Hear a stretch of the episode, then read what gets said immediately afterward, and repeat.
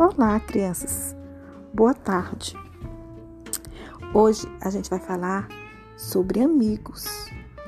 É através dos amigos que a gente forma grandes amizades, não é? Então, existem amigos diferentes. Existe amigo de várias cores, não é?